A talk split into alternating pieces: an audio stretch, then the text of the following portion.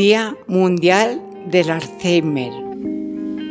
El pasado 21 de septiembre se celebró el Día Mundial del Alzheimer, proclamado por la Organización Mundial de la Salud. La enfermedad del Alzheimer se considera la nueva epidemia del siglo XXI.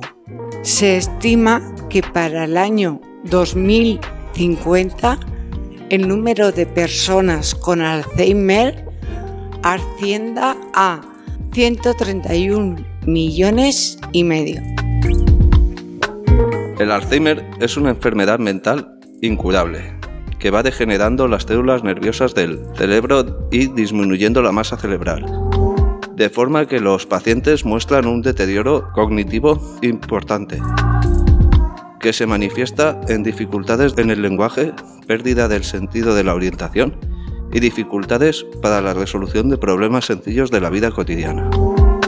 El Alzheimer es una enfermedad neurodegenerativa, un trastorno crónico, progresivo y todavía incurable, que destruye la memoria y la identidad de quienes la padecen.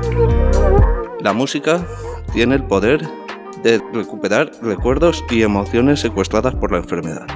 Por ello escuchamos la canción Solo si es contigo que el grupo Bombay grabó con el coro Les Veus de la Memoria. Primer y único coro formado por enfermos de Alzheimer y otras demencias.